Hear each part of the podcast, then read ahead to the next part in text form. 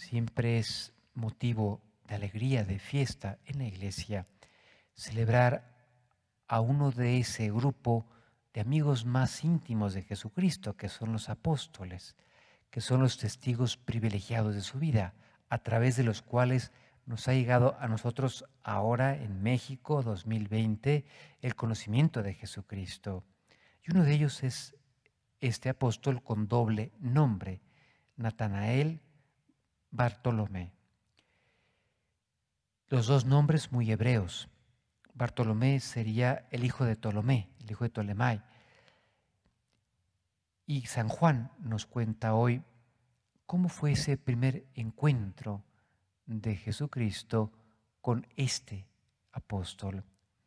Es la tradición nos dirá después que al final de su vida él se dedicará, por eso hemos hecho alusión a eso en la oración colecta, que él se entregó con generosidad a tu hijo y pedimos que su intercesión nos ayude a que la iglesia siga siendo sacramento de salvación para todos los pueblos, porque el martirologio romano menciona que Bartolomé evangelizará incluso la India, Armenia, y que morirá mártir, de ahí el color rojo de nuestra fiesta de hoy, y morirá desollado, es decir, arrancada la piel vivo.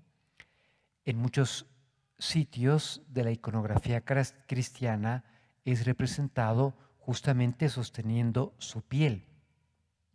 En la capilla sixtina, en el monumental retablo, que es el juicio universal pintado por Miguel Ángel, en ese lugar donde hoy todavía se siguen realizando las elecciones del nuevo Papa,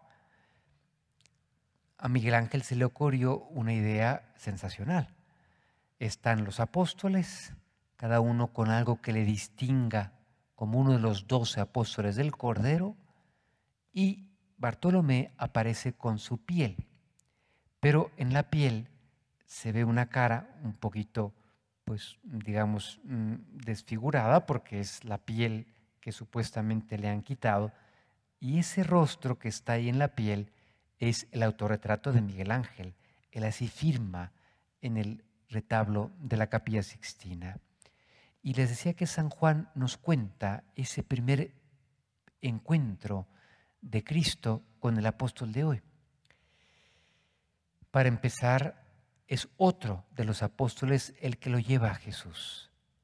Eso sigue sucediendo ahora. El Señor nos pide que le presentemos a nuestros amigos, que se los llevemos a Él. Y eso hace Felipe. Tras la alegría de encontrarse con Cristo, le lleva a su amigo, que es Natanael Bartolomé. Y se encuentra con Cristo porque el otro lo entusiasma. Hemos encontrado a aquel de quien escribió Moisés, de quienes han escrito los profetas. Para un hombre como Bartolomé, aquello era la noticia de la vida. Oye, ya está aquí el Mesías. Y seguramente sintió un profundo desánimo al contarle la segunda parte. Es Jesús de Nazaret Bartolomé es de Caná. Caná es el pueblo cerquita a Nazaret. Si de por sí Caná es chiquito, y en aquella época muchísimo más, Natanael era todavía más pequeñito, pero Nazaret era todavía más pequeñito.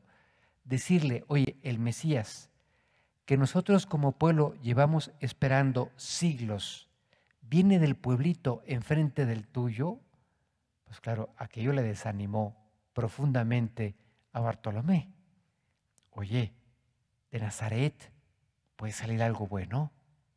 Y Felipe es un hombre práctico, no le hace teorías, lo invita a hacer su experiencia. Ven, velo por ti mismo, tú lo verás. Otro consejo valioso para nuestro apostolado, ¿eh?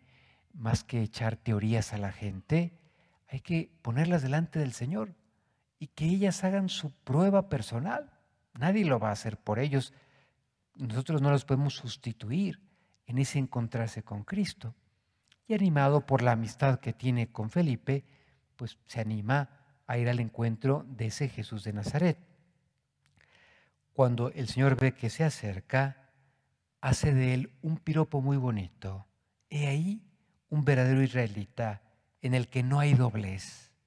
Se ve que la sencillez de Bartolomé, que ya se puso de manifiesto, lo que piensa lo dice. Oye, ¿cómo el Mesías va a venir de Nazaret? Es un pueblito de nada enfrente del mío. No está en, el Antiguo Testamento. Pues lo que piensa lo dice con sencillez. Y se ve que ese temperamento sincero, franco, cautiva el corazón de Cristo y hace de él ese elogio. He ahí un verdadero israelita. En él no hay engaño, no hay hipocresía. Bartolomé se sorprende oye, si apenas nos estamos conociendo, tú de qué me conoces. Y le dice una frase que lo deja absolutamente mm, desbloqueado, en shock. Antes de que Felipe te llamara, cuando estabas debajo de la higuera, yo te vi. Algo pasó debajo de esa higuera que mm, Bartolomé sabía que solo Dios y yo lo sabemos. Quizá estaba pensando en la ya inminente venida del Mesías. Quizá estaba pensando, oye, ¿cuál será el proyecto de Dios para mi vida? Y estaría cavilando aquello justo debajo de la higuera, de forma que cuando se encuentra con este maestro, pues me lee mi alma. ¿Quién puede leer mi corazón? Solo Dios. Y bastó eso para quedar convencido. Y fijémonos el paso, ¿eh?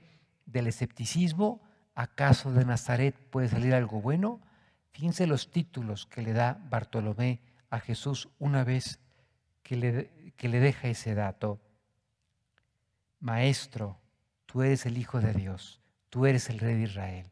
Recuerda a Pedro ayer, ¿verdad? En esa confesión en Cesarea de Filipo. Maestro, tú eres el Hijo de Dios, tú eres Rey de Israel. El Señor le dice, ¿tú crees porque te he dicho que te vi debajo de la higuera?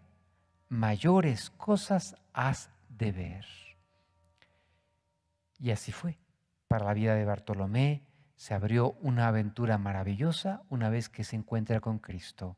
Será uno de sus doce apóstoles enviado por él a predicar la verdad que salva a muchos lugares del mundo.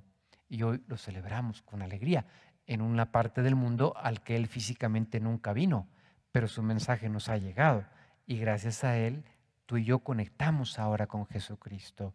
Pues aprender de este apóstol, ¿eh? la sencillez que cautiva a Cristo, el no complicarnos cuando hay que acercar a los demás al Señor, que hagan la prueba, ven y lo verás, como lo hizo Él, y tengamos la confianza de que si seguimos al Señor y le somos fieles, nos tocará ver cosas maravillosas. San José María lo solía decir, si somos fieles, soñemos y esos sueños se quedarán cortos.